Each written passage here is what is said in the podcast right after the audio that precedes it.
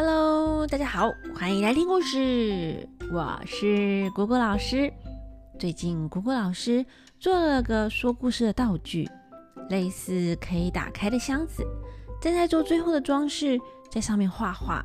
那果果老师啊，就画了很多花。可是啊，画着画着画着，哎，就越来越花啦。那果果老师这个时候呢，脑袋里。突然就想到“妙笔生花”这句成语，也好想要一下笔，哎，就可以马上画出漂亮的花来。不过啊，这一句成语不是这个意思，跟画画无关。大家要猜一下，这句“妙笔生花”是什么意思吗？“妙笔生花”字面上来看，就是笔呢开出一朵花来。哦，真的就是这样哦。那这一句成语啊，跟李白有关哎。李白，李白是谁呢？李白是唐朝的大诗人，他的诗啊写的太棒了，还被称为诗仙。那他的诗，小朋友可能或多或少都会有听过几句，例如“床前明月光，疑是地上霜”，《静夜思》是他写的。或是天生我材必有用，千金散尽还复来。哎，《将进酒》也是他写的。那《云仙杂记》里呀，传说李白小的时候曾经做过一个梦，做什么梦呢？他梦见自己用的那一支笔呢，在笔头上面居然长出花来，哎。笔开花了是什么意思啊？笔坏掉了吗？哦，不是哦，因为笔呢，在古代有文才的意思，就是文笔呀、才华。那笔头上花开灿烂，哎，就表示你这个人啊，文才灿烂，是好兆头啊。那后来李白长大后，果然才华洋溢，创作的诗啊，精彩美妙，名闻天下。所以后来就用“妙笔生花”来形容一个人文笔美妙、很有创意、很有才华、超会写文章的啦。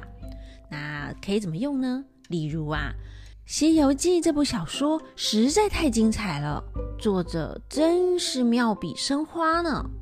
那“妙笔生花”也可以叫做“生花妙笔”或是“梦笔生花”都可以哟。那刚刚有提到。笔呀，在古代有文才的意思，所以梦到笔呢，也是好兆头，表示啊，你文笔很好。那万一梦到笔被拿走呢，会是什么意思啊？哦，就是你文章写不好啦。这啊，又是另一个故事了。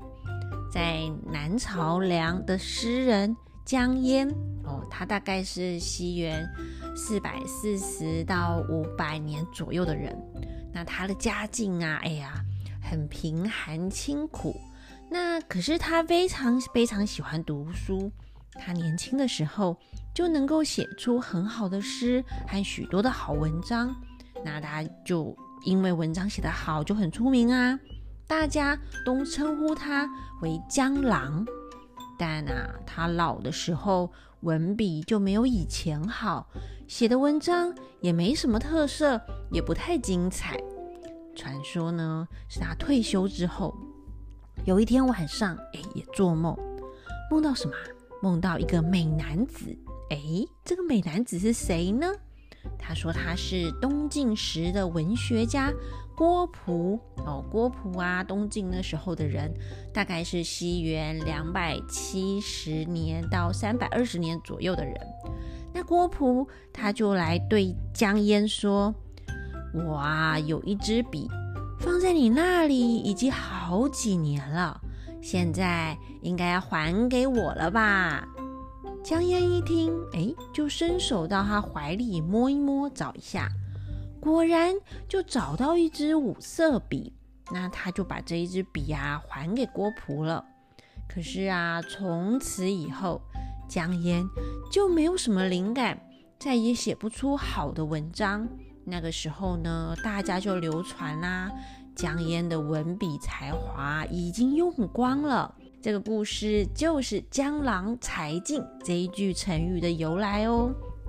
江郎才尽呢，就是用来比喻文人的才思枯竭，就是没有灵感啊，想不出什么好点子，没有办法再创作出佳句好文章了。例如那一位得奖的作家，已经很久没有新作品了，不知道是不是已经江郎才尽啦？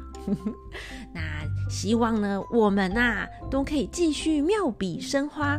每天呢，都在心里开出一朵花来，哎，新花朵朵开哦。